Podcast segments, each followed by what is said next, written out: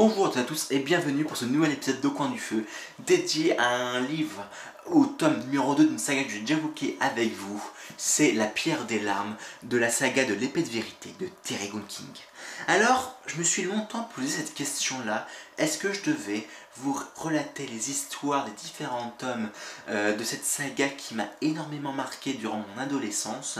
Et je me suis dit que oui, ça peut être une bonne occasion de parler de chacun de ces tomes individuellement puisqu'en fin de compte, euh, comme j'ai déjà évoqué dans l'épisode numéro 2 de Coin du Feu qui, euh, disponible juste là, eh bien c'était une, euh, une saga qui était pas vraiment hétérogène en termes de qualité d'écriture et dans la saga Alors, juste en 2-3 mots pour le début de la saga, c'est que c'est Richard Seaver qui est un guide forestier qui a fait la rencontre de Calonne Amnel, euh, qui est la, mère inquisitrice, la grande inquisitrice des contrées du milieu, et qui vont euh, tenter de sauver les contrées du milieu et également l'ensemble du, nouveau monde contre Darkenral, l'empereur, un roi sorcier, un empereur sorcier euh, de Dara, qui veut envahir le nouveau monde et le monde entièrement en utilisant les boîtes d'Ordon, qui sont ces boîtes ancestraux qui datent de plus de 3000 ans, et euh, qui ont euh, la puissance,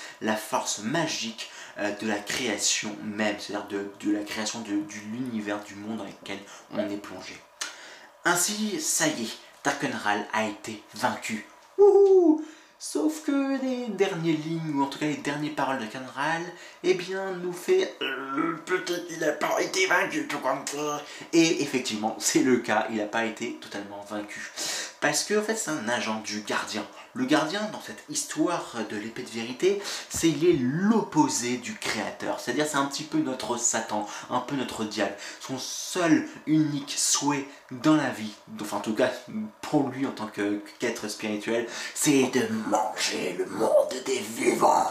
Oui, bon, euh, une voix un peu bizarre que j'ai faite, j'espère que ça va bien se retranscrire. Hein. Euh, enfin bref.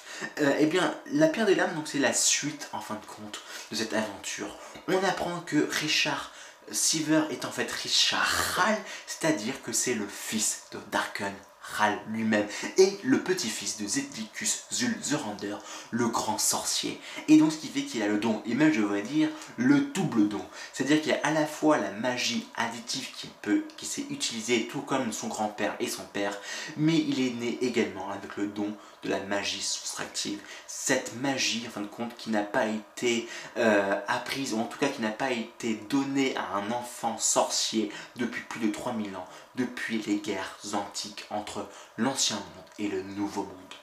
Et en parlant de l'ancien monde justement, dans l'ancien monde se trouve le palais des prophètes, où se trouvent tout simplement les sœurs de la lumière qui viennent éduquer les jeunes garçons, les jeunes sorciers, pour qu'ils apprennent à maîtriser le don, parce que s'ils n'apprennent pas à maîtriser leur don, ils vont simplement mourir.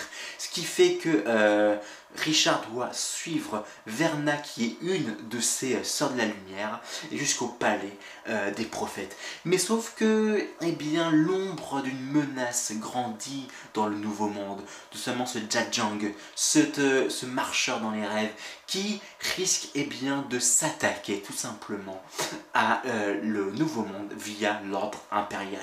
Calonne décide donc de protéger son, le nouveau monde, donc simplement les contrées du milieu, contre cette menace grandissante. Et elle doit compter seulement que sur elle-même ainsi que de trois guerriers euh, euh, du peuple d'Adobe qui vont l'épauler pour tout simplement libérer euh, des contrées du joux de cette armée de l'ordre impérial. Alors la Pierre des Larmes est un des plus gros romans, des plus gros volumes de cette saga Regardez la quantité qu'il y a. Ça fait à peu près plus de 800, presque 800 pages euh, à lire. Et, mais je dois dire que c'est un tome important et on apprend pas mal de choses en fin de compte, notamment sur euh, l'épée de vérité en lui-même, avec tout la mythologie qu'il y a derrière cette là. On apprend d'autres choses sur la magie, on apprend d'autres informations euh, sur les sorciers, mais également on commence à comprendre tout l'enjeu en fin de compte de ces agents du gardien. Et on apprend aussi plein d'informations intéressantes par rapport à la philosophie de l'auteur et notamment par rapport à la vie et à la mort, mais également à comment vivre sa vie. Et franchement, La Pierre des Larmes, moi je énormément adoré lire ce livre. Et notamment, ce que j'ai beaucoup adoré, c'est le passage où euh, Richard va parler à toutes les sœurs de la lumière et à la novice qui va l'épauler durant son éducation. Et franchement, c'est vraiment rigolo. Et même aujourd'hui, j'en rigole encore. Et pour vous dire très sincèrement, j'ai lu euh, ce livre-là 3-4 euh, fois au moins euh, depuis l'époque où je l'ai acheté, donc il y a déjà plus de 10 ans.